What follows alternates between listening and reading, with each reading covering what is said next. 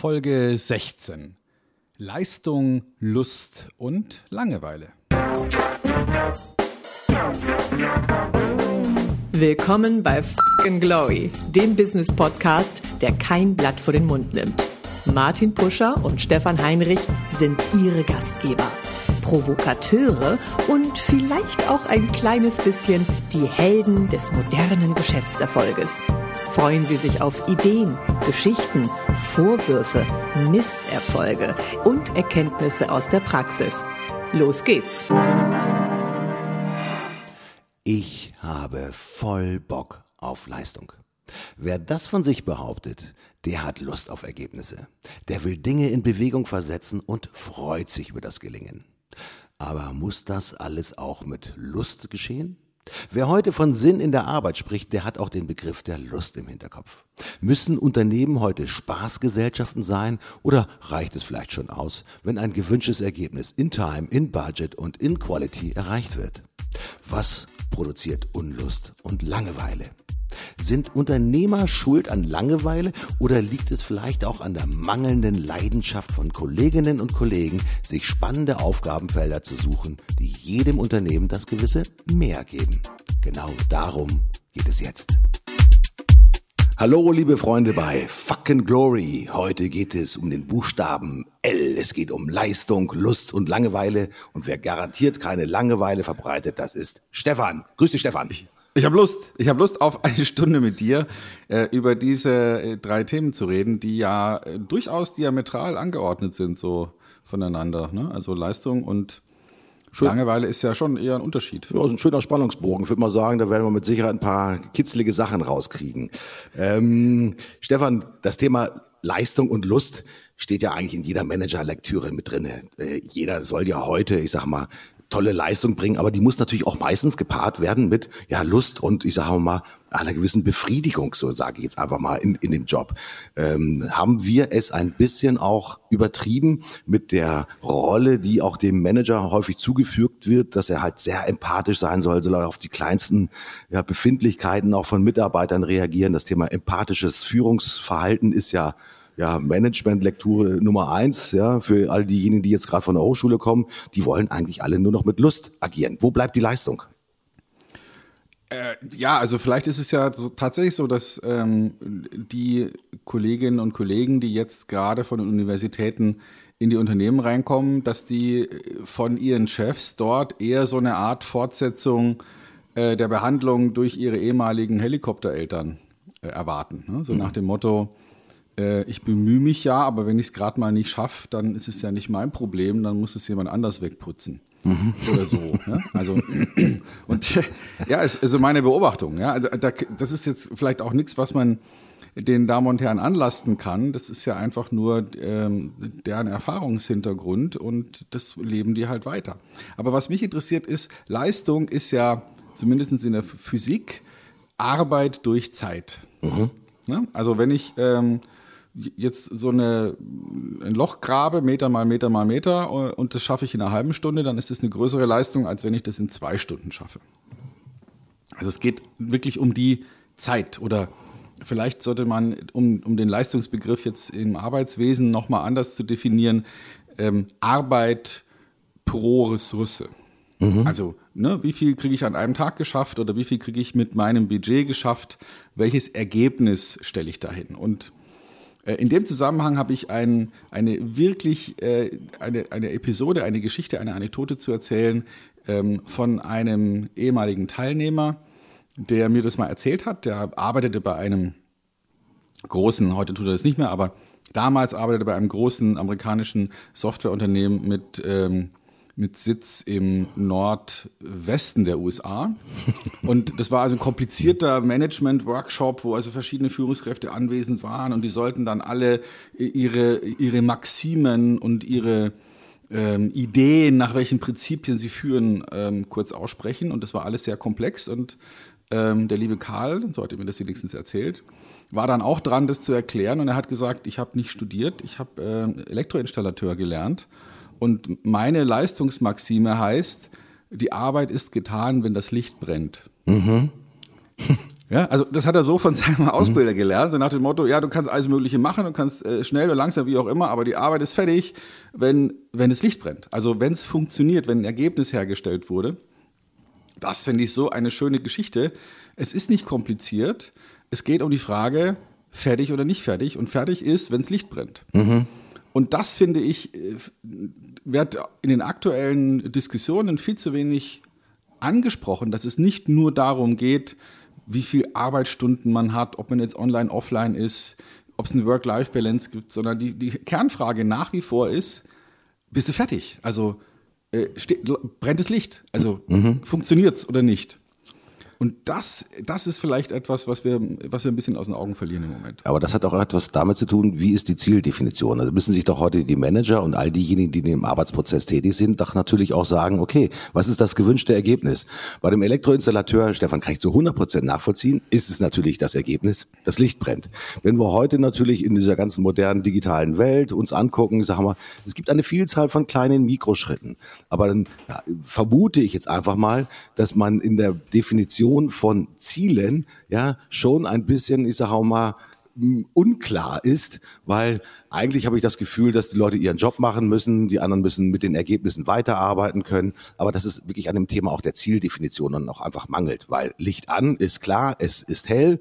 Äh, wenn wir uns heute in, im normalen Wirtschaftsbetrieb uns bewegen, ist es vielleicht manchmal nicht immer so ganz klar. Ja, schreibe einen Artikel, der hat hat mindestens 120 Zeilen mit keine Ahnung 500 Buchstaben drinne. Das sagt immer noch nicht über die nichts über die Qualität aus. Licht an heißt ja, ich habe ein Ergebnis und ich habe eine Qualität. Ja, ähm, das ist natürlich schön digital betrachtet an und aus. Natürlich ist es gar nicht so einfach, heute auch das Thema Leistung ja, in unserem Geschäft auch manchmal so hart zu definieren, dass ich auch wirklich sage, okay, jetzt ist die Leistung auch tatsächlich erbracht. Das hat natürlich auch etwas mit vielen, ich sag mal, unterschiedlichen Vorstellungen zu tun, weil heute Mitarbeiter Leistung und was ist ein fertiges Ergebnis, wird möglicherweise anders definiert als das, wie wir es haben möchten. Und ich denke einfach mal, wir kommen noch aus einer anderen Leistungs- Sozialisation, ich will es einfach mal so platt sagen. Ja, wir sind es gewohnt, auch ein bisschen mehr als 40 Stunden die Woche zu arbeiten. Und es hat uns nie etwas ausgemacht, weil es Teil auch unserer Selbstbestimmung war, ja, Dinge auch einfach fertig zu kriegen und auch die Lust auf die Leistung auch tatsächlich zu haben und vielleicht auch mehr zu leisten als der Durchschnitt. Das sollte uns ja eigentlich immer auszeichnen. Und äh, hat das etwas mit dem Generationsversprechen auch ein bisschen zu tun, dass wir heute mit vollkommen anderen sozusagen auch ja, ausgebildeten Menschen, die von der Hochschule kommen, ist immer zu tun haben, die eine andere Versorgungsmentalität haben. Ähm, ich glaube, ich kann mich an irgendeine Schlagzeile aus dem Handelsblatt erinnern. Äh, da haben die gesprochen, dass die neue Generation, die jetzt kommt, eigentlich so diese Versorgungsmentalität hat, dass sie am liebsten alle Beamte werden würden und dass sie am liebsten alle nur eine 35-Stunden-Woche haben würden, vielleicht eine 38,5-Stunden-Woche. Ja, das sind sozusagen ganz wichtige Kriterien, die für die auch als sozusagen Leistungsvergütung ja, entgegenkommt, dann geraten wir doch ein bisschen auf die schiefe Bahn, so vermute ich mal zumindest, Stefan. Äh, ja, also äh, jede Generation hat ja ihre Perspektive auf die Welt aufgrund meistens auch der Einflüsse, die eben in, in der Kindheit und, und frühen Jugend äh, eingewirkt haben. Und da ist es ja wohl so eher so, dass unsere Generation eher geprägt war von ähm, also mit einem Wort ausgedrückt Wirtschaftswunder. Ne? Wir wollen äh, mehr können. Die meisten Menschen, die ich kenne und mit denen ich sozialisiert sind, sind nicht mit dem goldenen Löffel im Mund ähm, aufgewachsen, sondern äh, klar, es, es, man hat nicht gehungert, ja, keine Frage, aber es war ähm, nicht genug da, um alles, alle Wünsche zu erfüllen. Mhm, mh. Sodass äh, wir natürlich schon von frühester Jugend an so sozialisiert waren, Ferienjob, damit man sich Geld erarbeitet, um etwas zu kaufen. Beim einen war es eine Gitarre, beim anderen ein Computer, beim nächsten was weiß ich was. Also das heißt, man hat schon eher äh, erlebt in frühester Jugend, wenn dann. Mhm. Ich denke, dass die Menschen, die heute ins Berufsleben einsteigen, dieses Wenn dann nicht erlebt haben in der Form. Also die meisten. Ich möchte jetzt niemand pauschalisieren, aber ich denke, die meisten sind so aufgewachsen, dass sie sich aussuchen konnten, was sie studieren wollen, dass sie äh, sich aussuchen konnten, in welcher Stadt sie studieren. Mhm.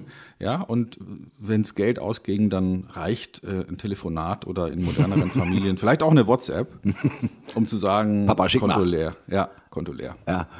Ähm. So, und wenn, und wenn ich jetzt aus dieser Sozialisierung heraus in Berufsleben reingehe, dann kann ich mir sehr gut vorstellen, dass dort einfach ganz andere Entscheidungen getroffen werden, dass, dass eben die Selbstverwirklichung wesentlich wichtiger ist als zum Beispiel die persönliche Weiterbildung. Mhm. Im Sinne von, ich möchte Spaß haben, wie du schon gesagt hast, oder ich möchte mich verwirklicht sehen oder ich möchte dem, dem Ganzen einen Sinn geben und nicht so sehr, ich möchte meine, ähm, meinen Lebensstandard absichern oder steigern. Mhm. Das Interessante ist, wenn ich mich auch so ein bisschen daran orientiere, wenn ich mit jungen Leuten spreche, ist das Wort Karriere, also das klassische Wort Karriere, auch eigentlich ein bisschen verpönt.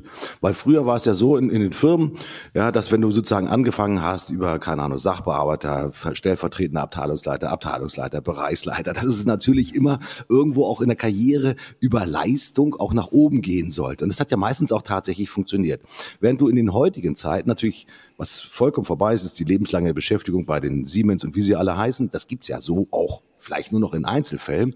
Aber auch die Karriereplanung ist ja natürlich auch keine ja, konsequente mehr, die nur sozusagen auf die eigene Leistung zurückzuführen ist, sondern heute wollen die Leute mindestens auch immer den Lustfaktor mit dabei haben, also die Sinnstiftung und die Sinnerfüllung auch tatsächlich im Job auch drinne haben.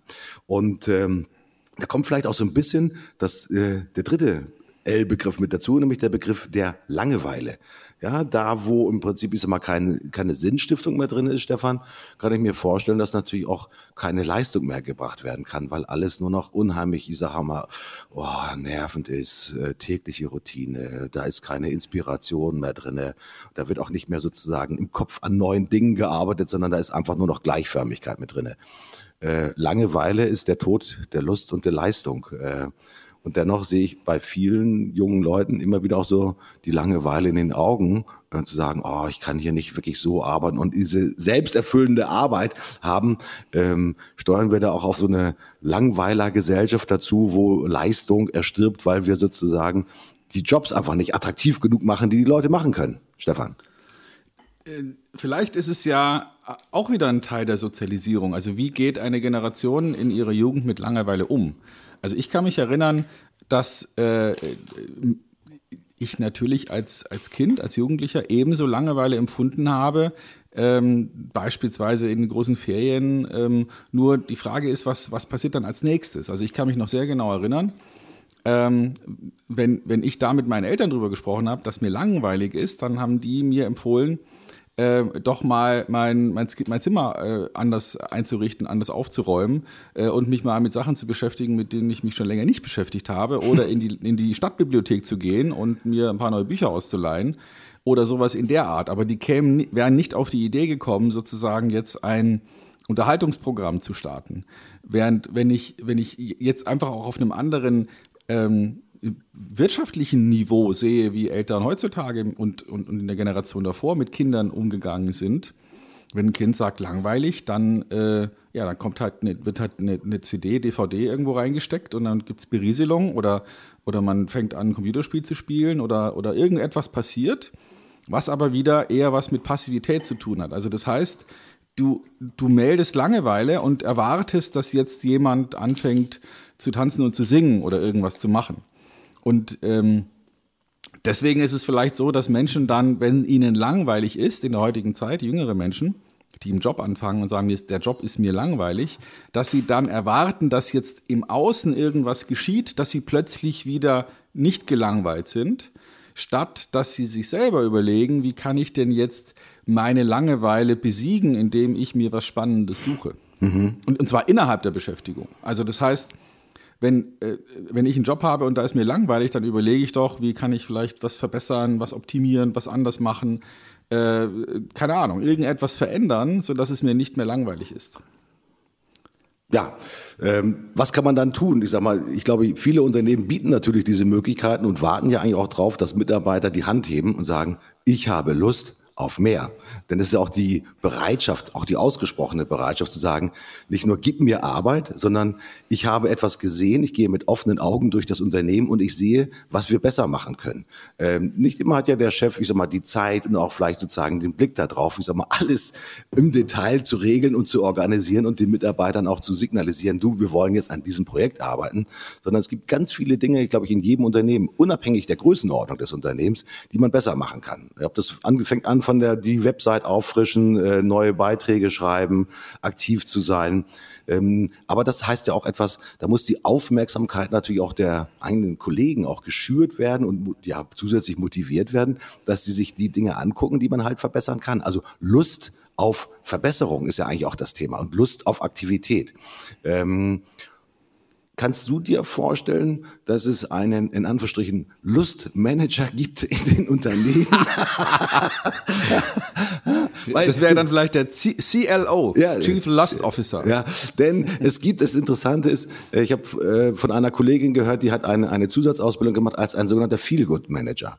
Was ich ja total geil finde, weil äh, das ist natürlich auch die soziale Kultur in den Unternehmen und die Mitarbeiter sollen sich auch wohlfühlen. Es gibt ganz viele auch kleine soziale Aspekte, die man einstreuen kann, damit man sich wohlfühlt. Das, früher war es das abendliche Bier miteinander trinken, wenn die Kollegen gegangen sind, um manchmal ein bisschen zu lästern oder sich zu freuen.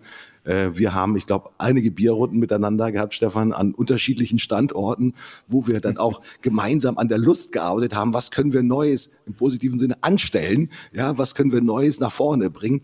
Das waren natürlich auch solche Aspekte. Also vielleicht ist der nicht der Lustmanager äh, die neue mm, Stellenbezeichnung, sondern der Feelgood Manager. Aber eigentlich ist es ein Aktivierungsmanager, der letztendlich auch über die Kommunikation, auch abseits der alltäglichen Kommunikation, dafür sorgen soll, dass die Aufmerksamkeit der Mitarbeiter neu geschärft wird und dass sie vielleicht auch einen neuen Blick auf ihr eigenes Unternehmen bekommen und vor allen Dingen natürlich auf ihre eigenen Möglichkeiten, sich selbst mit einzubringen.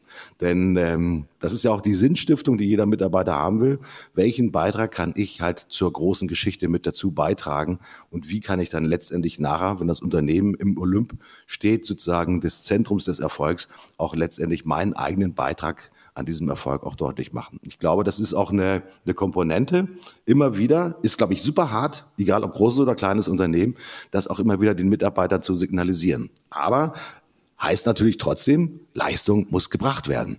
Ja, und muss Leistung auch immer eingefordert werden? Du hast es ja gesagt, nee, nee, nee, Leistung muss nicht immer eingefordert werden, sondern das ist auch eine innere Geisteshaltung, so wie du es gesagt hast in den großen Ferien na gut, das hat, der, Papa hat den Tipp gebracht, dann räum doch mal dein Zimmer auf oder stell das doch mal um oder geh mal in die Stadtbibliothek. Also wer ist eigentlich der Impulsgeber? Kommt, muss das aus den Menschen herauskommen oder muss das von außen kommen, das Thema Lust und Leistung? Ja, gut. Also die Frage ist halt, wie habe ich es gelernt? Ne? Also wie, wie, wie habe ich gelernt, mit meiner Langeweile umzugehen? ähm, bin ich dann so konditioniert, dass ich sozusagen vom Außen einen neuen Impuls suche. Also wenn mir langweilig ist, ziehe ich mein Smartphone und ähm, weiß ich nicht, schaue mir auf Netflix an, was, was gibt es da für eine neue Serie und ziehe mir die rein. Ähm, eher passiv oder äh, oder setze ich mich hin und mache mir äh, Gedanken, fange an zu nachzudenken, fange an was aufzuschreiben, fange an was zu malen, fange an was zu schreiben, wie auch immer. Also das ist halt ich denke mal, das hat was damit zu tun, wie hast du es gelernt? Und weil, und das ist vielleicht Segen und ähm, in gewisser Weise vielleicht auch Fluch unserer Generation, Martin, dass, dass als wir jung waren, war es nicht machbar zu sagen, äh, äh, unterhalte mich. Weil es, es gab niemand, der sich für gelangweilte Zwölfjährige interessiert hat. Mhm. Und also auch noch, noch nicht mal als Markt, ja, weil einfach keine Kohle da war.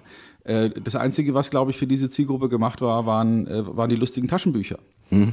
Und vielleicht noch und vielleicht noch Asterix. Mhm. Aber dann war auch gut. Also, äh, ne, weil es einfach nicht, nicht ähm, volatil, also weil es kein Geld gab in dieser Schicht. Mhm. Heute ist es völlig anders. Heute gibt's gibt's da Unterhaltungsthemen.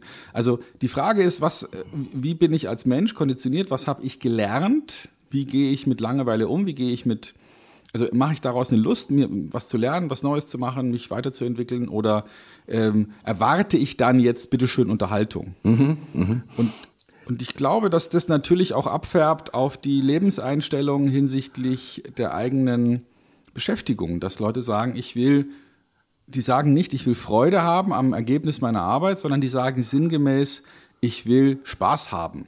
Ja, also äh, jemand muss mich bitte bespaßen. Mhm. Das ist, ja, das ist, ich will nicht nur Geld, sondern ich will auch Spaß, mhm. wenn ich arbeite. Und das ist, das ist, glaube ich, etwas, womit Organisationen auch erst lernen müssen, umzugehen. Vielleicht hat sich da auch eine Entwicklung abgezeichnet. Ich habe, glaube ich, schon mal bei einer früheren Ausgabe von den Nine Levels gesprochen, von dieser, ähm, von dieser Wertespirale. Und ähm, ich, ich sehe, dass immer mehr Unternehmen äh, genügend Menschen auch finden können, um auf der Ebene Grün, also da, wo es einen starken Wir-Bezug gibt und eine, eine Kommunikationskultur und eine Konsenskultur und alles wird ausdiskutiert. Defetistisch könnte man sagen, Stuhlkreis und Mate-Tee. Also alles wird sozusagen besprochen und in Ruhe und dann wird man gemeinsam und alle werden abgeholt und mitgenommen und wie das alles so schön heißt.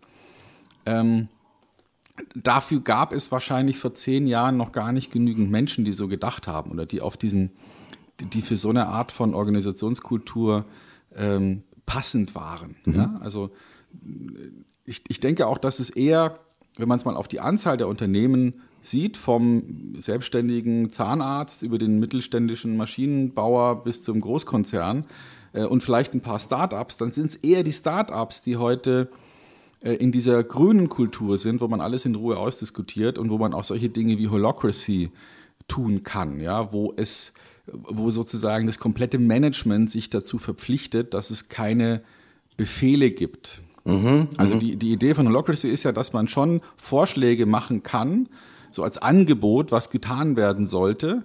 Aber wenn dann niemand sagt, ja, okay, ich mache das, dann ähm, machst du es selber oder lässt es, also als Chef. Ne? Also wenn du sagst, äh, es wäre schön, wenn wir jetzt dieses Projekt machen würden und du guckst also in, in schulterzuckende Gesichter, mhm. ähm, dann weißt du, okay, der Vorschlag, der ist leider nicht angekommen. und dann musst du einen neuen Vorschlag überlegen. Ja. Und dazu gehören dann auch solche Sachen wie, jeder, also wir, wir reden offen über Gehälter und wir diskutieren darüber, wer was verdient und solche Dinge. Ähm, wenn ich sowas mit einem mittelständischen Unternehmer äh, diskutiere, dann, dann kriegen die, dann, dann denken die drüber nach, mich einzuweisen. Mhm, also weil, mhm. weil, weil es so weit weg ist von der Kultur und von der, von der Art und Weise, wie Leute denken, ist, dass ich mir zum Teil nicht mehr vorstellen kann, dass ähm, junge Menschen, die so konditioniert sind, jetzt plötzlich in, ein, äh, ähm, in einer Versicherung oder in einem anderen Unternehmen arbeiten, wo es sowas wie variable Gehälter gibt und irgendwelche äh, Systeme, nach denen das Gehalt ausbezahlt wird. Ich glaube, dass das für die absurd ist. Mhm. Und vielleicht äh, wird sich ja dadurch, weil einfach das Angebot an Mitarbeitern, die akzeptieren, ähm, über, über so ein Leistungssystem geführt zu werden, dass, dass einfach, dass man die Leute nicht mehr findet mhm. unter den Universitätsabgängern mhm. und sich einfach was Neues überlegen muss. Ich habe ein wunderschönes Zitat von meinem persönlichen Freund, äh, den ich leider nie kennengelernt habe, Wilhelm Busch, ja aus Max und Moritz. Äh, wir haben schon mal in einer Sendung schon ein bisschen über Max und Moritz und über Wilhelm Busch gesprochen und äh, Willem Busch spricht über den kleinen Bruder der Langeweile. Und ich, darf ich das ganz kurz zitieren? Äh, in, in dem Buch heißt es, ach, spricht er, die größte Freud ist doch die Zufriedenheit. Wer hat's gesagt? Lehrer Lempel kurz vor der Detonation seiner Pfeife. Also aus Max und Moritz. Äh, Zufriedenheit ist natürlich auch so etwas, weil wenn du heute, ich sag mal, teilweise mit den jungen Leuten sprichst, ja, äh, natürlich will ich, äh, ich will tollen Job haben, ich will Lust haben, aber trotzdem soll er auch mit einer großen inneren Zufriedenheit einhergehen. Also sozusagen einer, in Anführungsstrichen, zurückgelehnten Situation, so wie Lehrer Lempel, der dann auf seinem Schaukelstuhl sich genau seine Meerschaumpfeife angesteckt hat und dann Max und Moritz, die Schelme sozusagen, ihm natürlich da ein bisschen sozusagen Schwarzpulver mit reingemischt haben und das hat dann sozusagen Bang gemacht. Zufriedenheit ist, wie gesagt, der kleine Bruder von, von Langeweile natürlich auch, weil das bedeutet, alles soll gleichförmig verlaufen, weil man vielleicht auch eher die Lust und auch die Leistung eher aus den privaten Dingen halt herauszieht. Weil wenn ich in Anführungsstrichen um halb fünf aus der Arbeit rausgehe, dann habe ich ja noch Zeit, mich mit Freunden zu treffen. Ich habe Zeit, Sport zu machen. Ich habe äh, ja was auch immer, wofür ich dann auch Lust und äh, Leidenschaft dann auch wirklich empfinde. Ich habe auch das Gefühl, dass manchmal im privaten Bereich natürlich das Thema Leistung und Lust viel höher in Anführungsstrichen honoriert wird, ja, als dass es in den Firmen auch tatsächlich der Fall ist.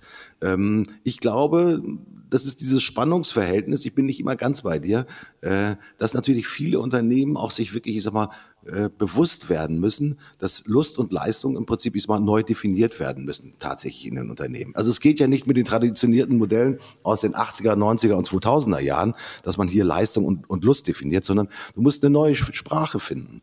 Ja, die neue Sprache heißt natürlich auch, in Anführungsstrichen, du kannst auch von zu Hause aus arbeiten und oder wann du arbeitest, ist mir auch tendenziell egal, weil am Ende des Tages, jetzt komme ich wieder zu deinem Elektroinstallateur, muss das Licht angehen.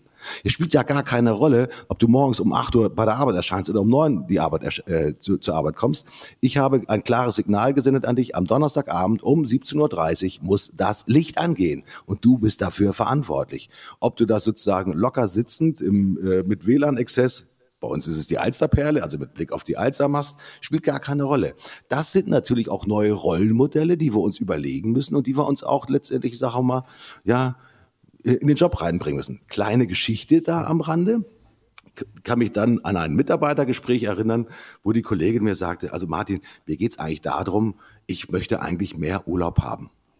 Dann habe ich gesagt, hm, ich musste da ein bisschen überlegen, also 20 Sekunden Gedankenpause. Dann habe ich ihr gesagt, du, eigentlich kannst du so viel Urlaub machen, wie du willst. Dann hat sie mich mit riesengroßen Augen angeguckt und gesagt, doch, das ist so.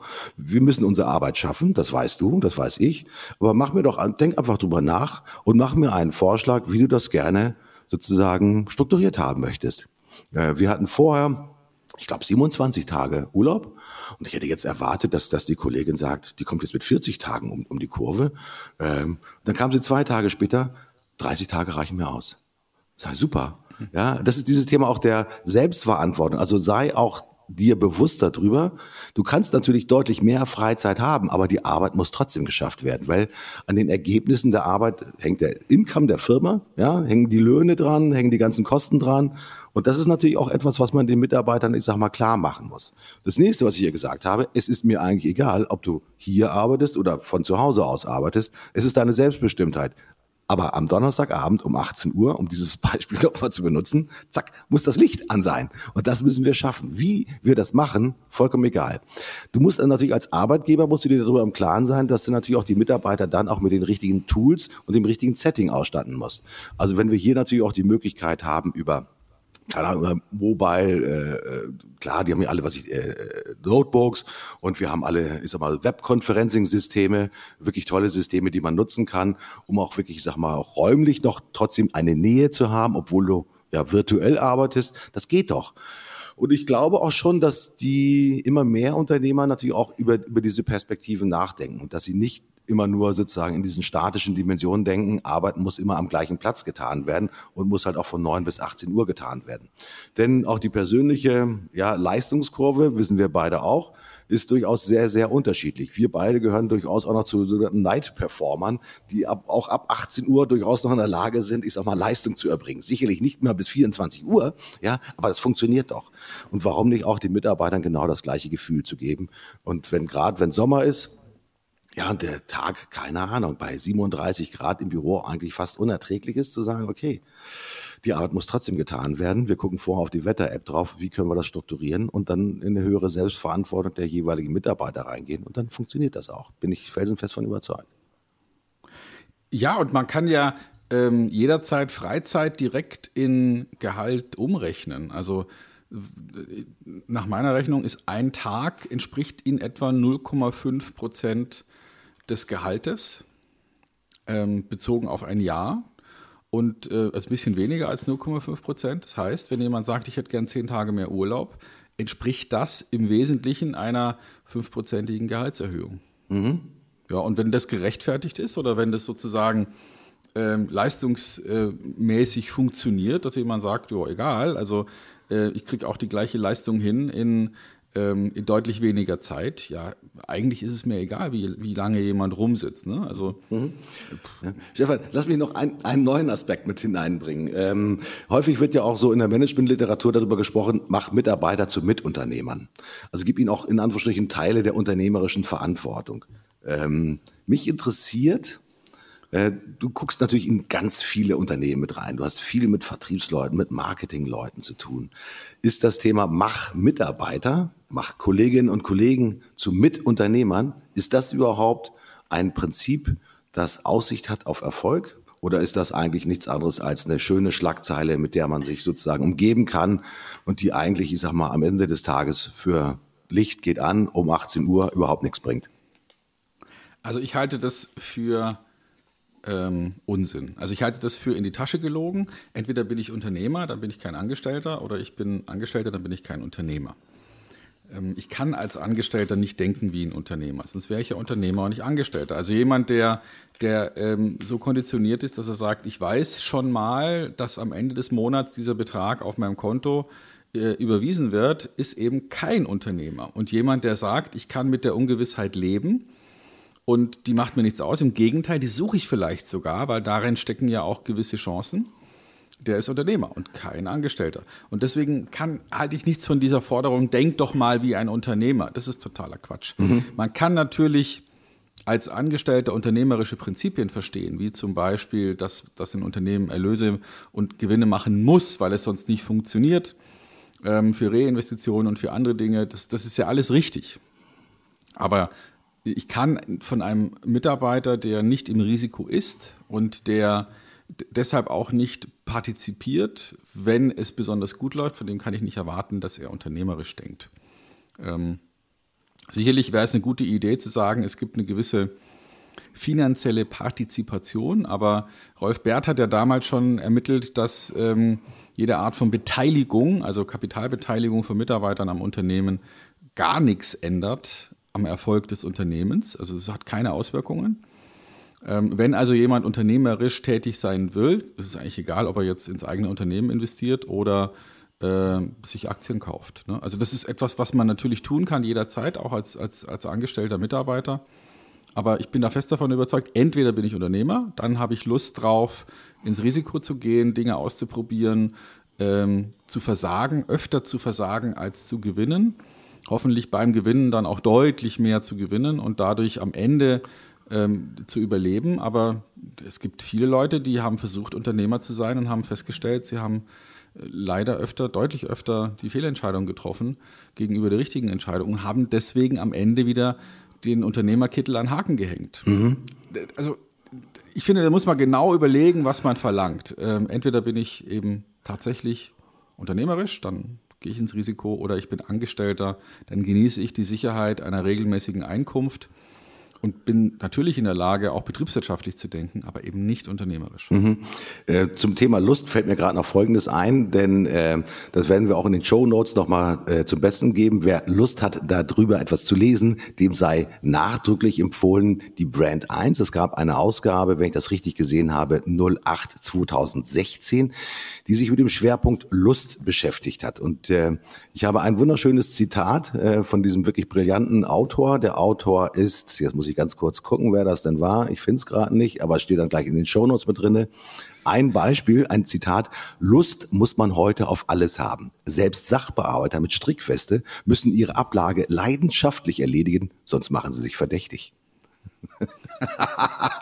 ah, Kinders, ja, also das ist natürlich sozusagen die, die, heutige Zeit. Ich will nicht sagen, dass es eine Spaßgesellschaft ist, aber ähm, Sinn muss auch in den, ich sag mal, sinnentleerten Tätigkeiten gesehen werden. Und jeder, der sich da in Anführungsstrichen nur seinen Job macht, ja, der wird dann vielleicht schon so ein bisschen sozusagen schräg angeguckt. Und ich glaube einfach mal, äh, wir brauchen natürlich auch in Anführungsstrichen den Sachbearbeiter mit der Strickfeste, weil wenn es eine wichtige Aufgabe ist, in Anführungsstrichen die Ablage zu machen, ja, dann ist es halt eine wichtige Aufgabe. Der sorgt halt dafür, dass das Licht angeht, weil das ist Bestandteil sozusagen seiner Jobdescription und, und seiner Aufgabe. Er wird dafür bezahlt, ja, in Anführungsstrichen, das Licht anzumachen. Ähm, ich glaube, es geht immer wieder darum, beim Thema äh, Leistung, Lust und Langeweile vernünftige Ziele zu setzen. Ja, und auch die Ziele natürlich auch Ja, das weiß jeder, der sich auch mal mit dem Thema der Zielsetzung beschäftigt hat, sich nach dem Smart-Kriterien auch ein bisschen zu orientieren. Also macht die Ziele halt wirklich spezifisch, macht sie messbar, macht sie erreichbar, macht sie äh, auch unter einer gewissen Terminierung. Das sind natürlich all die Prinzipien, die man natürlich im Projektmanagement mit drin hat. Und häufig ist es halt so, auch in vielen Unternehmen, dass halt Ziele ein bisschen zu weich formuliert werden. Und ich glaube, ich bin ein großer Fan davon, Ziele auch genau nach diesen Prinzipien immer wieder auch zu, hinter, äh, zu überprüfen und auch zu hinterfragen hinterfragen, habe ich denn auch die Ziele mit der richtigen sozusagen Tonalität auch letztendlich, ich sag mal, den Mitarbeitern preisgegeben. Ziele smart, kennt jeder, ja, das immer Projektmanagement schon mal gemacht hat. Ja, und es gilt halt hier immer wieder bei den Zielen drum, genau in diesem klar, klassischen Dreieck von Zeit, Kosten und Qualität. Ja, für die Aufgabenerfüllung ist immer sich zu bewähren und auch die Mitarbeiter ein Stück weit dran zu gewöhnen, dass es halt Teil ist ja, nicht der Hobbykultur des Unternehmens, sondern der Leistungskultur des Unternehmens. Denn am Ende des Tages werden wir für Leistung und nicht für Nichtleistung bezahlt. Ich kenne keinen Unternehmer, der für Nichtleistung bezahlt wird. Ich, bei dir glaube ich auch nicht, Stefan. Es ist immer das Ergebnis. Ne? Und äh, also eine Tätigkeit an sich muss in meiner Welt nicht unbedingt ähm, Spaß machen oder darf auf keinen Fall langweilig sein. Also ich persönlich bin nachhaltig gelangweilt von sowas wie Steuererklärungen machen oder, ähm, oder sowas in der Art. Belege zusammen äh, sortieren äh, nach einer Reise. Oder, da bin ich nachhaltig gelangweilt, aber ich weiß halt genau, wenn ich es nicht mache, dann äh, kann ich es bei der Steuer nicht, nicht äh, in, buchbar machen und damit ist es sozusagen verlorenes Geld. Also stelle ich mich dieser Langeweile. Mhm. Ähm, und so gibt es wahrscheinlich in jedem Job, egal wo, auch Tätigkeiten, Dinge, die jetzt nicht unbedingt immer einen Lachanfall auslösen, aber die halt dazugehören. Und wenn es mir gelingt, in meinem Kopf, ich habe ja nur meinen Kopf, den ich steuern kann, in meinem Kopf den Bezug herzustellen zwischen dieser Tätigkeit und dem gewünschten Ergebnis, äh, nämlich Unternehmer sein oder frei sein, dann ist es für mich erträglich, dass ich jetzt eben bestimmte Dinge tun muss. Mhm. Und alles, was langweilt, wird sowieso auf Sicht an irgendwelche Robots ähm, oder Algorithmen oder sonst irgendwas ausgelagert. Also wir sind ja nicht mehr in einer, in einer Situation als Gesellschaft, dass wir sowas wie, ich sag mal, Wäsche waschen oder Geschirr spülen unbedingt selber machen müssen. Mhm. Es geht um Unlustvermeidung. Äh, nämlich auch in dieser äh, Brand 1 Ausgabe hat der Autor, Psychiater und Berater Fritz Simon ein, ja, ja, wie soll man, ein, ein Fanal dafür gesetzt, Leute, es geht nicht unbedingt um das Thema Lust, sondern es geht um das Thema Unlustvermeidung. Ich habe noch ein wunderschönes Zitat dazu gefunden. Lust mhm. ist nicht so wichtig, sagt er. Unlustvermeidung ist wichtig. Sonst, so sagt Fritz Simon, würden die Leute rund um die Uhr masturbieren. Hm. also, äh, Unlustvermeidung. Also sorgt dafür, dass ein Stück weit Sinnstiftung natürlich auch in, in jeder Aufgabe drin ist. Um den Elektriker nochmal zu äh, strapazieren. Ja, äh, Unlustvermeidung heißt natürlich auch, gib ihm halt sozusagen die, die richtigen Tools an, an die Hand, damit er letztendlich seinen Job auch richtig machen kann. Ja, und äh, vielleicht zwischendurch auch nochmal ein Feedback. Also Feedback-Kultur gehört ja auch noch mit, mit dazu. Ja, und dass äh, die Aufgabe natürlich wichtig ist, weil also sozusagen der Sinn ähm, letztendlich in jeder einzelnen Aufgabe und in jeder einzelnen Leistung natürlich auch äh, äh, genutzt werden und, und gesehen werden kann. Ähm, häufig spricht man ja auch für die, bei denjenigen, die überlastet sind, auch von dem sogenannten Burnout-Syndrom. Kennt ja jeder. Ähm, und äh, gibt es eigentlich auch irgendetwas, was genau sozusagen da auf der gegenüberliegenden Seite ist, dieses Unlustprinzip, dass man sozusagen durch Unlust so genervt ist, Stefan, dass man sagt, boah, ey, äh, ich zerstöre das Unternehmen allein aus Unlust. Na, ich weiß nicht, inwieweit jetzt tatsächlich diese Themen schon ähm, solide erforscht sind.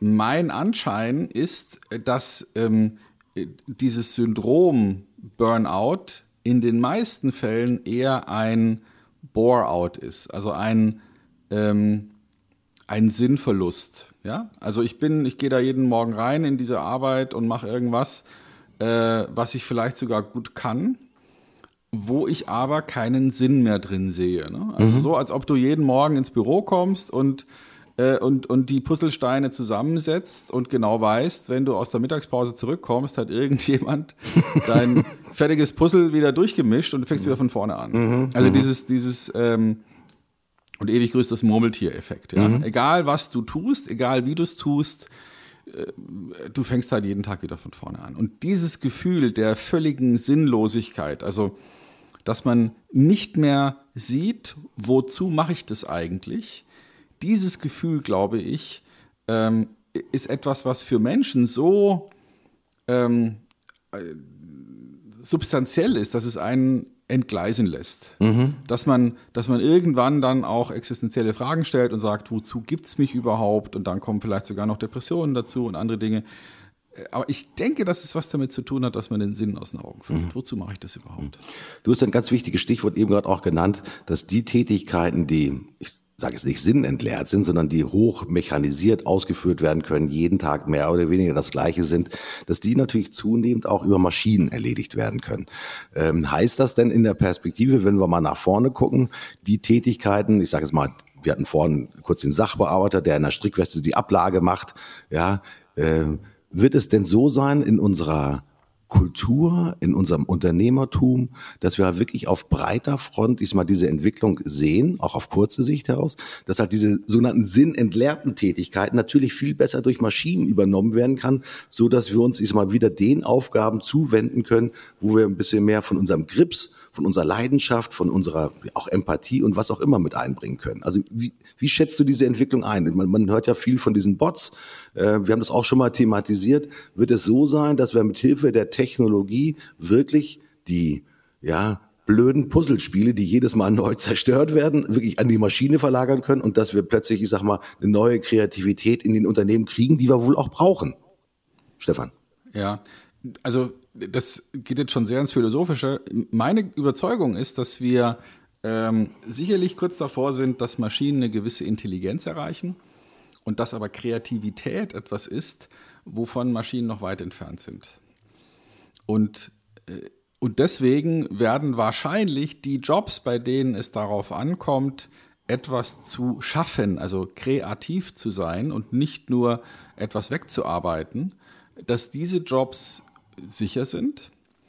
Und je, ich sag mal, mehr zwar Intelligenz nötig ist, aber wenig Kreativität, diese Jobs werden irgendwie verschwinden. Mhm. Also die, der, die Ablage zu machen, ist etwas, was ein, ein Computer besser kann. Mhm. Äh, ja, also einfach ein, ein Dokument zu scannen, die relevanten Kriterien auf diesem Dokument zu finden und es dann äh, an verschiedenen Stellen so indexiert abzulegen, dass man es dann eben auch aus verschiedenen Ecken wieder findet. Das ist etwas, was ein Computer zehnmal schneller kann als, als jeder Mensch.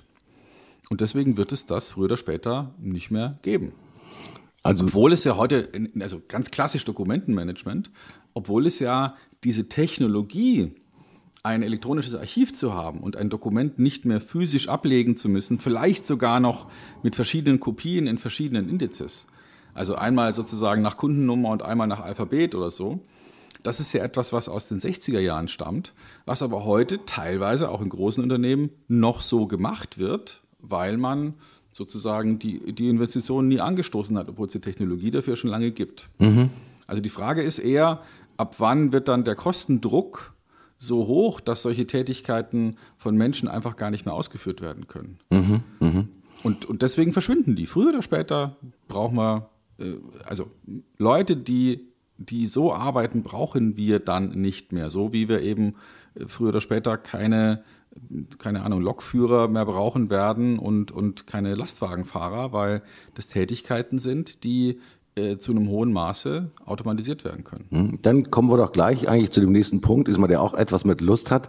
Ähm, du bist früher in die Stadtbibliothek gegangen, um dir neue Bücher zu holen, um etwas ja zu lernen oder dich besser unterhalten zu lassen. Das ist dann auch natürlich das Thema Lust auf mehr Wissen, Lust auf mehr Bildung. Das, was wir einmal gelernt haben, war vielleicht gut für eine gewisse Zeit, aber wir müssen uns permanent letztendlich mit Lust und mit Leistung und mit Leidenschaft und ohne Langeweile aufmachen, letztendlich immer wieder permanent neue Dinge äh, zu lernen und zu erleben und auch vielleicht letztendlich mal in die Praxis umzusetzen. Denn das, was du gerade skizziert hast, Stefan, ist natürlich die Bedrohung sozusagen der standardisierten Aufgaben, die dann früher oder später tatsächlich wegfallen. Und wenn das so ist, dann müssen wir uns natürlich darüber auch im Klaren werden, auch für Unternehmer. Äh, nichts bleibt so, wie es ist, gerade in den Zeiten der Digitalisierung. Wir müssen uns aufmachen, ist immer mehr Bildung und mehr Wissen, ja, und mehr Vielseitigkeit in uns als Persönlichkeit zu vereinen, um letztendlich, ich sage mal, auch dauerhaft, ich sage mal, mit neuer Lust und mit neuer Leidenschaft, ja, den Job auch einfach besser zu machen. Ähm, die Frage ist natürlich, aus meiner Sicht und auch aus Sicht vielleicht von meinen Kolleginnen und Kollegen, wo kriege ich denn genau dieses Wissen her?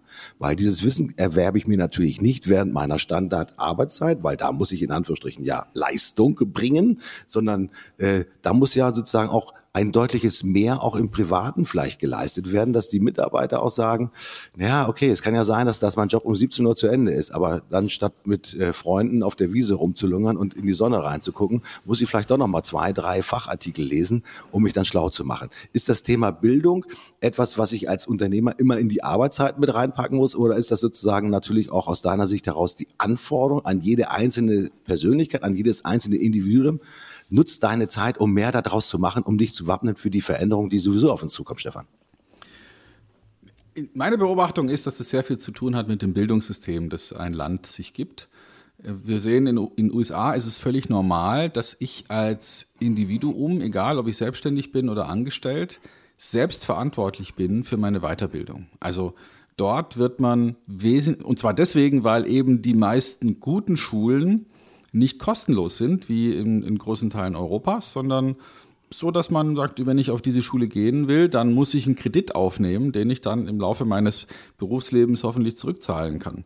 Ähm, das ist in Europa anders. In Europa geht man davon aus, dass Bildung nichts kostet und damit ist auch ein bisschen verbunden nichts wert ist. Also das heißt, wenn heute ein, ein, Arbeitnehmer, der vielleicht zehn Jahre aus dem Studium raus ist, ein Angebot bekommt, sich für einen Betrag X weiterzubilden, wird der tendenziell zum Staat gehen und sagen, wieso bezahlst du mir das nicht? Mhm. Ich brauche ein Förderprogramm, ich brauche irgendeinen Bildungsgutschein, ich brauche irgendwie sowas. Oder mhm.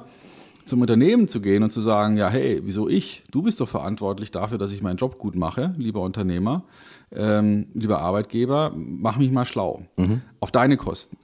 Und das ist, das ist einfach eine, eine Kulturfrage. Ne? Also in den USA ist es normal, dass die Leute sagen, ich bin verantwortlich für mein Wissen, ich bin verantwortlich für mein Know-how.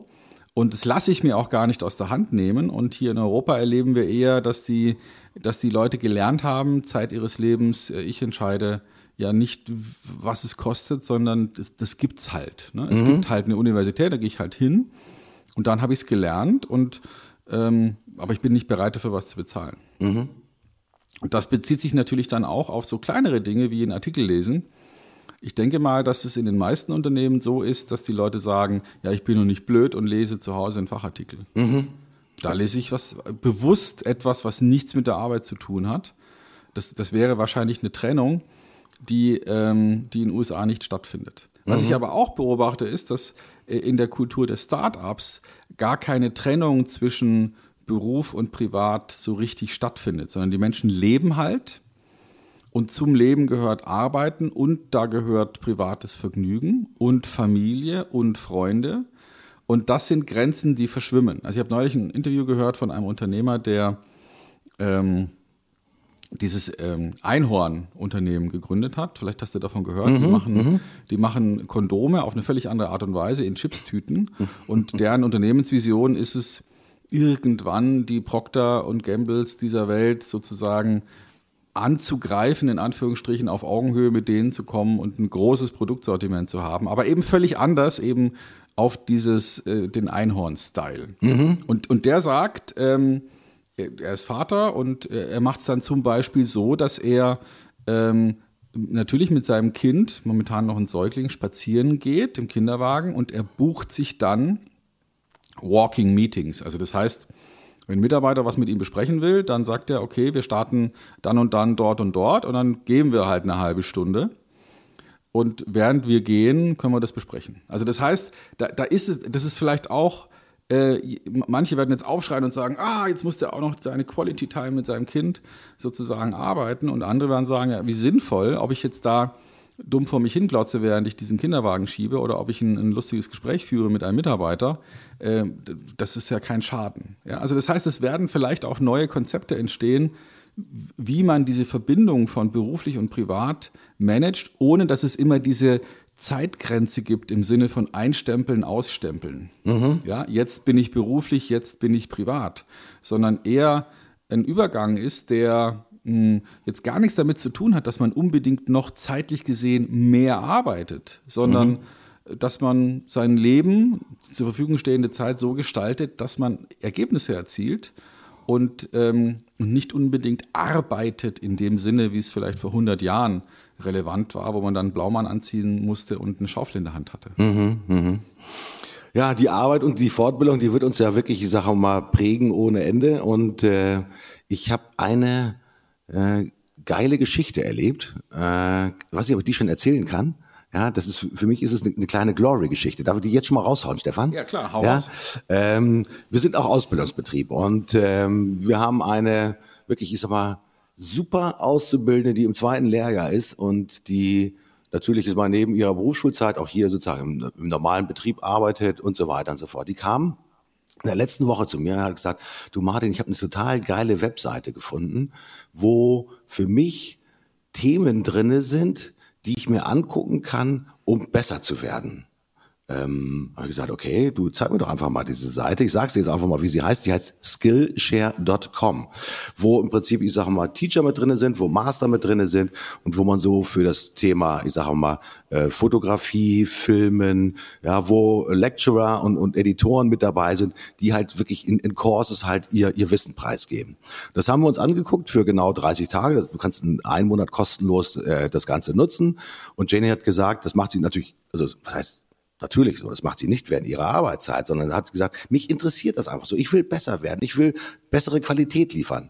Und was wir gemacht haben, das ist, glaube ich, ein relativ überschaubares Investment. Ich glaube, das kostet, weiß ich nicht, zwischen 60 und 120 Dollar. Ich weiß es gar nicht, aber es ist wirklich ein verschwindend kleiner äh, äh Betrag, wo ich gesagt habe, natürlich ist das eine Aufgabe, die auch das Unternehmen gerne bezahlt, ja, wenn Mitarbeiter von sich aus sagen, ich will besser werden, ich will bessere Qualität liefern. Das war ein absolutes sozusagen Glory für mich in der, in der Woche, dass natürlich eine junge Kollegin direkt auf mich zukommt und sagt, du Martin, ich habe hier was gefunden, das möchte ich unbedingt nutzen, lass uns das testen und wenn das toll ist, ja, dann würde ich mich da einfach gerne weiter nebenbei schlau machen. Total geile Glory-Geschichte für mich, von der ich dann natürlich auch als Unternehmer natürlich profitieren werde, weil die junge Kollegin wird in ihrem Job natürlich immer besser werden, weil sie hat die besten Teacher weltweit. Das ist letztendlich eine internationale Seite.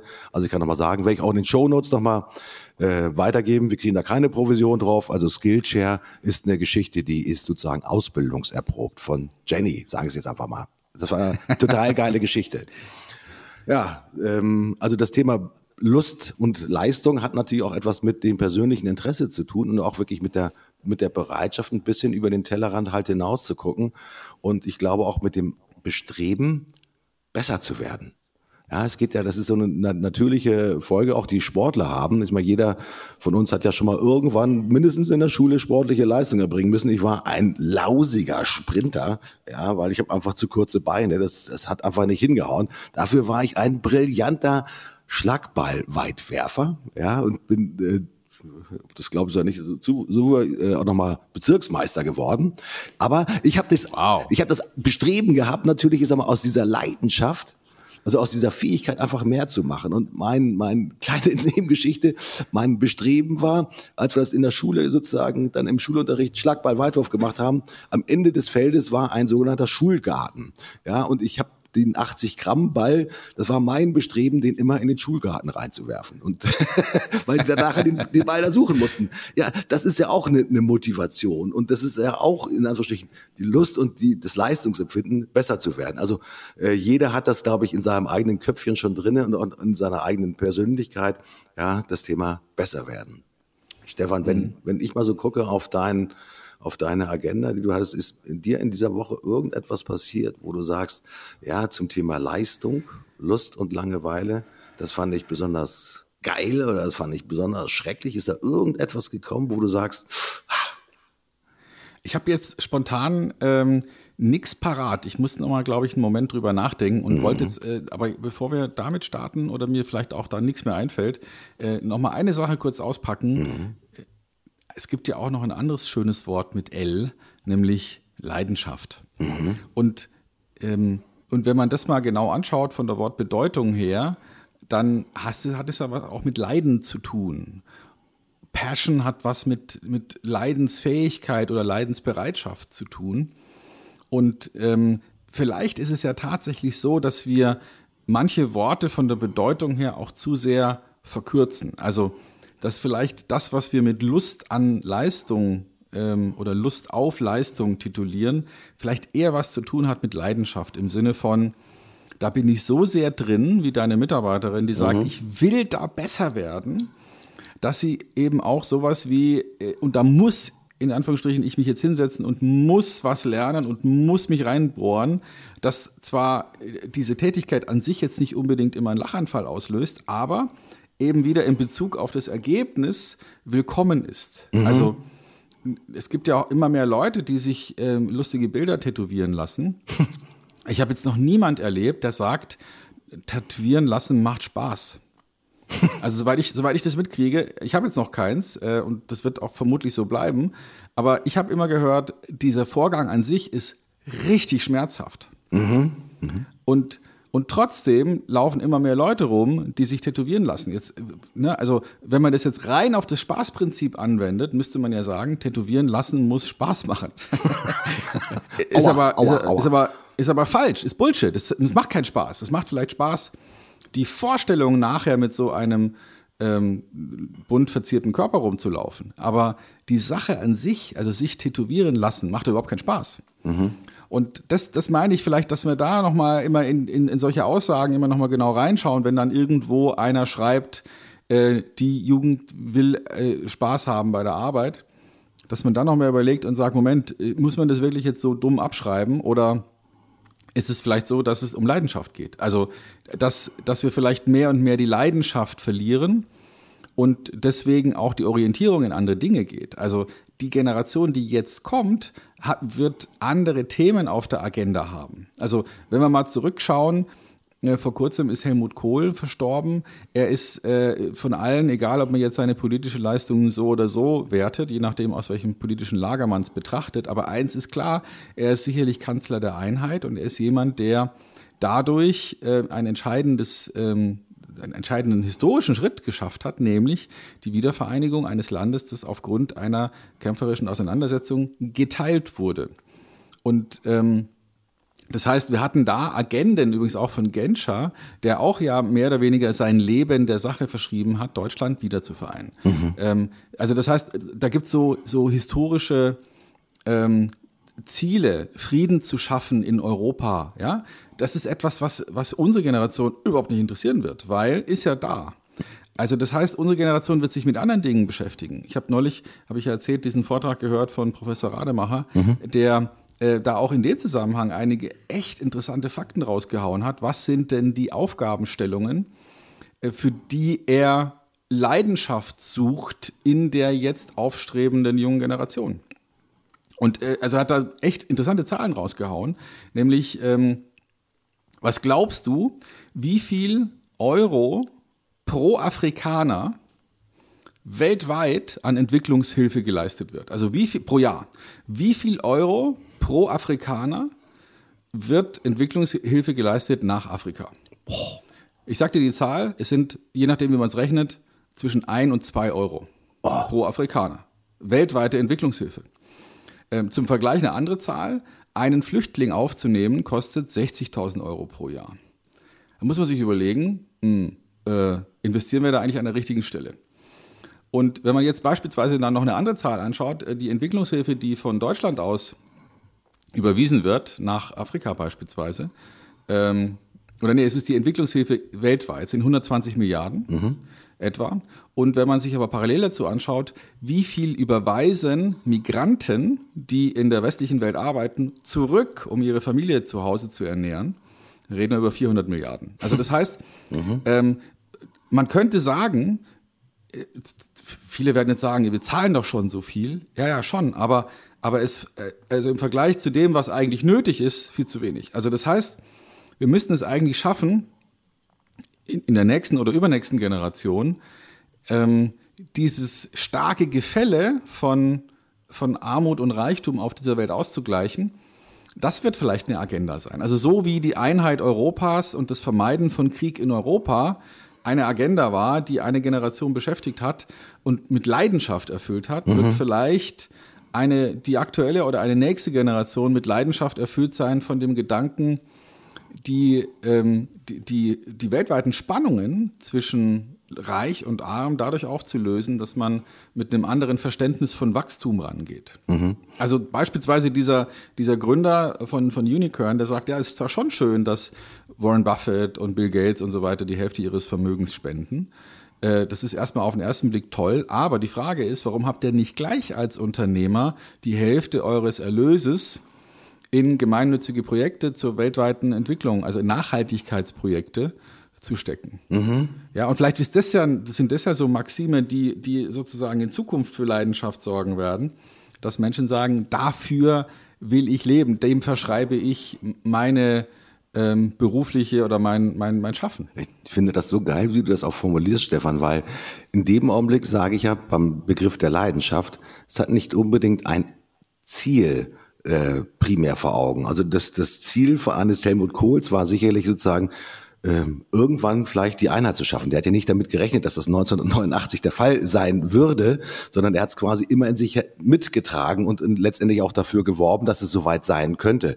Dass es nachher aufgrund von politischen Bestrebungen genau diese Chance gab, das war ja ein historischer Glücksmoment, muss man ja tatsächlich sagen. Aber Leidenschaft zeichnet sich ja dadurch aus, dass man nicht locker lässt, dass man es immer sozusagen in seinem Körper trägt und in seiner Seele trägt und auch nach vorne bringt. Ähm, wenn ich im Sinne der Nachhaltigkeit das natürlich befeuern will, dann geht es darum, jeden Tag etwas besser zu machen. Es geht nicht darum, dass plötzlich alle Bürger in, in, in Afrika, ich sage mal, in, in Saus und Braus leben. Das ist nicht das Ziel, sondern Verbesserung der Situation über die Dauer der Zeit zu erreichen. Das ist Leidenschaft. Also da ist Leidenschaft nicht sozusagen an einen Endpunkt gekoppelt, sondern das ist sozusagen eine geistes- und seelische Haltung, die letztendlich, ich sag mal, vielleicht manchmal altruistisch ist, äh, manchmal auch wirtschaftlich motiviert ist, keine Ahnung. Das gibt die unterschiedlichen Motivationen, die letztendlich zu Leidenschaft mit dazugehören. Aber es ist nicht unbedingt wirklich der Endpunkt. Ich kenne keinen Unternehmer, also leider ich kenne keinen Unternehmer, der sein Unternehmen gegründet hat mit der Prämisse, in drei Jahren und 403 oder 223 Tagen möchte ich ja mein Unternehmen für 8.349.000 Euro verkaufen. Kenne ich nicht. Ja, sie sagen grundsätzlich, ich sage mal, ich habe das Bestreben, ein erfolgreiches, ein, ein erfolgreiches Unternehmen zu machen und dann vielleicht am Ende des Tages ist immer in der gerechten Bezahlung letztendlich dafür ja, vergütet zu werden, sei es aus den Incomes heraus oder sei es aus dem Verkauf des Unternehmens. Aber so ein Ziel habe ich bisher noch von keinem einzigen Unternehmer gehört. Und trotzdem ist das ja Leidenschaft, ja, Dinge nach vorne bringen. Leidenschaft ist, wie du schon sagtest, mit Leiden verbunden, aber auch mit Schaffen verbunden und vor allen Dingen mit dem was nicht im Wort drinne ist, mit der Dauerhaftigkeit ist, wirklich dran zu bleiben und im Sinne von Nachhaltigkeit. Ja, ich glaube, Leistung, Lust und ja, Nachhaltigkeit das ist schon eine ziemlich geile Kombination, die halt wirklich vieles in unserem Wirtschaftsleben und auch in unserem sozialen Leben und im politischen Leben besser machen kann. Dennoch sind so wenige da mit Leidenschaft unterwegs oder sieht man die vielleicht einfach nur zu selten? Vielleicht sieht man sie auch selten. Also wenn, äh, bei der letzten Folge übrigens nochmal äh, von mir Entschuldigung, dass wir da, was die, was die Tonqualität angeht, nicht ganz auf Standard waren. Äh, aber inhaltlich lohnt sich das natürlich, was wir da gesagt haben. Du erinnerst dich nochmal an Thoman, ähm, mhm. der ja gesagt hat, wieso motivieren? Ich bin motiviert, wenn ich wach werde. Also das, äh, dieses, ich weiß ja, worauf es mir ankommt. Ja, ich, ich, ich liebe die Musik, ich liebe es, ähm, Musiker da äh, zu bedienen, ich liebe es, denen zu helfen, die richtigen Instrumente zu finden und so weiter. Das ist etwas, was, was Leidenschaft für mich definiert. Wenn der sagen würde, ich will reich werden oder ich will ähm, Amazon äh, übertreffen, ähm, um mehr Geld zu verdienen, dass ich glaube, das würde bei weitem nicht ausreichen. Mhm. Und ähm, äh, also ich behaupte jetzt mal, wenn ich mein Leben führe äh, mit, mit, der, mit der einzigen Maxime, mein ähm, nicht zu viel zu arbeiten oder, ähm, oder noch mehr Freizeit zu haben, dann, dann sage ich, äh, ja und? Also ne, es, es gab ja mal so, so, so Träume von, von Leuten unseres Alters, die sagen, boah, wenn ich mal, wenn ich mal 60 bin, mhm. dann kaufe ich mir ein Segelboot und segle nur noch um die Welt. Ja?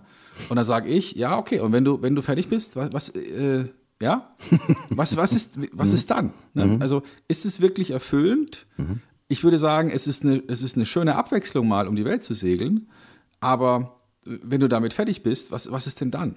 Mhm. Und, und deswegen glaube ich, dass es gibt genügend Beispiele, Leute, die in die Rente gehen und keine Ziele mehr haben und keine, keine Leidenschaft mehr haben für irgendetwas, dass die innerlich vertrocknen und sterben.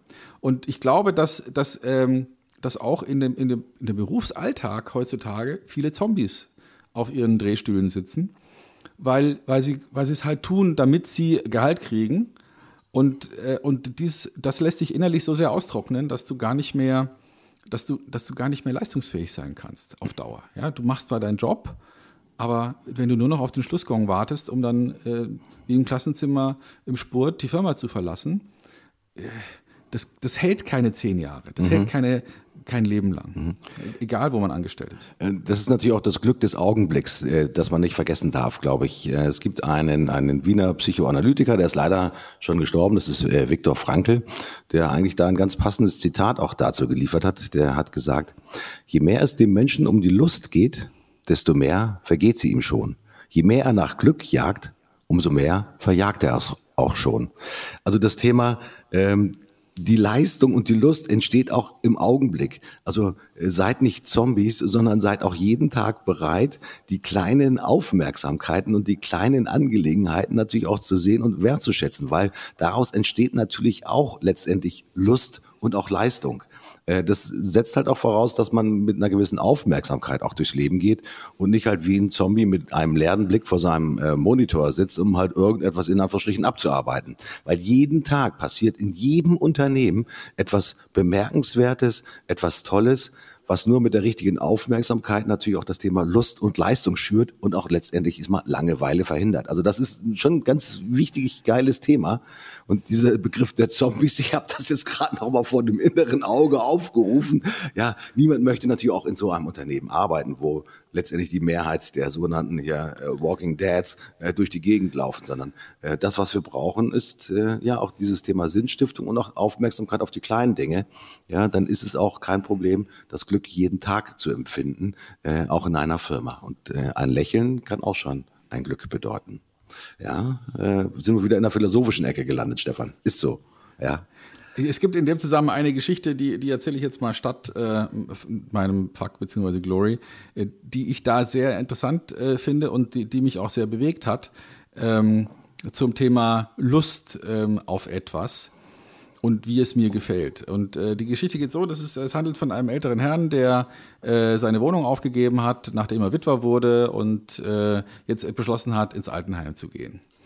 Und er sitzt also da mit seinem Köfferchen im Empfang und wartet darauf, dass er von einem Mitarbeiter zu seinem neuen Zimmer geleitet wird. Und er sitzt da und wartet und lächelt vor sich hin. Und dann kommt irgendwann ähm, eine, eine weibliche Beschäftigte und sagt, ich bringe sie jetzt zu ihrem Zimmer und äh, ich denke, es wird Ihnen gefallen. Und er sagt, ich weiß, dass es mir gefallen wird.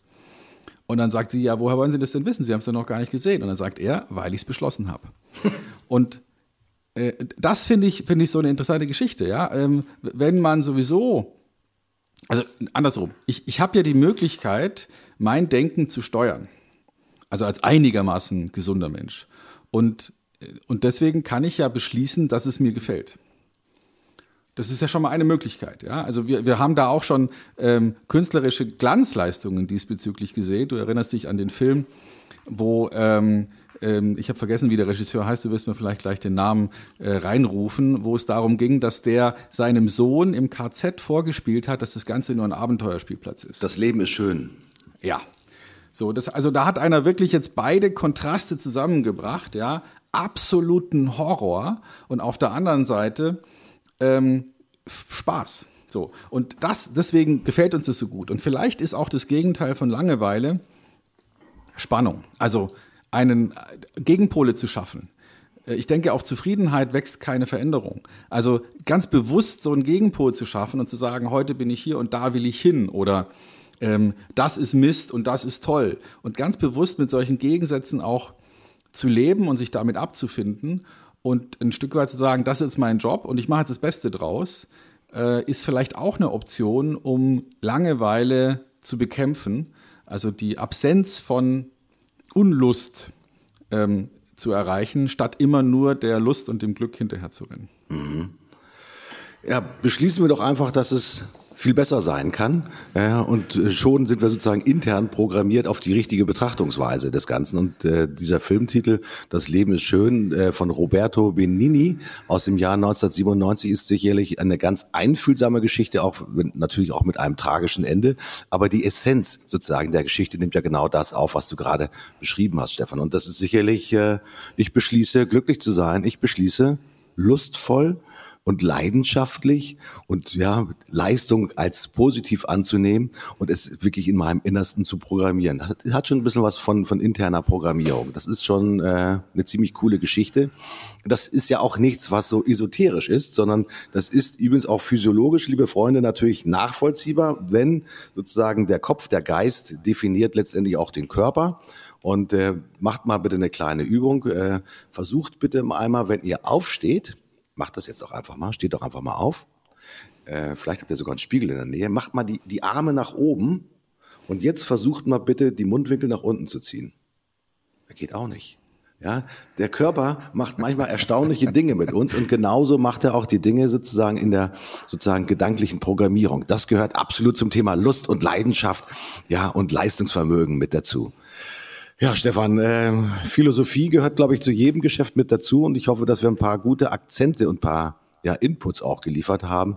Ja, Lust, Leidenschaft zu haben und Langeweile zu verhindern. Hm, wenn wir ein bisschen nach vorne gucken, äh, Stefan, und äh, Fuck and Glory, schöne Geschichte. Ich glaube, Fuck-Geschichten habe ich gar keine im Moment, das ist ja auch schön, weil ich mich drauf programmiere, das Leben auch schön zu sehen, ähm, genau nach dieser äh, Maxime. Wo könnten wir denn hingehen, Stefan? Wenn wir beim Buchstaben L jetzt waren, hätten wir natürlich auch noch die Möglichkeit, mal so ein bisschen in Richtung, was kommt danach? M. M, wie Martin, wie Meffern, ja, ja nein. ja. ja. vielleicht, vielleicht müssen wir nach so, so einer Philosophierunde nochmal kurz äh, zurück zu den Methoden. Ja. Ähm, was hältst du davon, wenn wir auch den Begriff des Mutes mit dazu nehmen? Mut finde ich auch schön. Und dann hätte ich noch die Milchmädchenrechnung. Ah, dann könnte doch die nächste Sendung heißen Methoden, Mut und Milchmädchenrechnung. Machen wir das Warum so? Warum nicht? Ja, also bescheuerter geht's ja kaum und dann passt es zu uns. Ja, finde ich geil.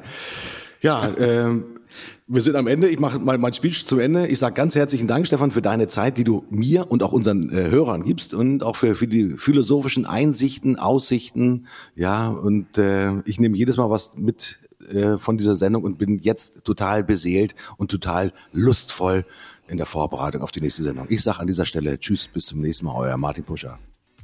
Lieber Madri, danke dir dafür, dass du meine philosophischen Ergüsse erträgst und daraus sogar noch was Positives für dich mitnimmst. Es ist wie immer ein großer Spaß, eine große Freude mit dir, diese Stunde zu verbringen. Ähm, liebe Hörer, ich melde mich ab. Stefan Heinrich ist weg. Bis nächste Woche. Tschüss.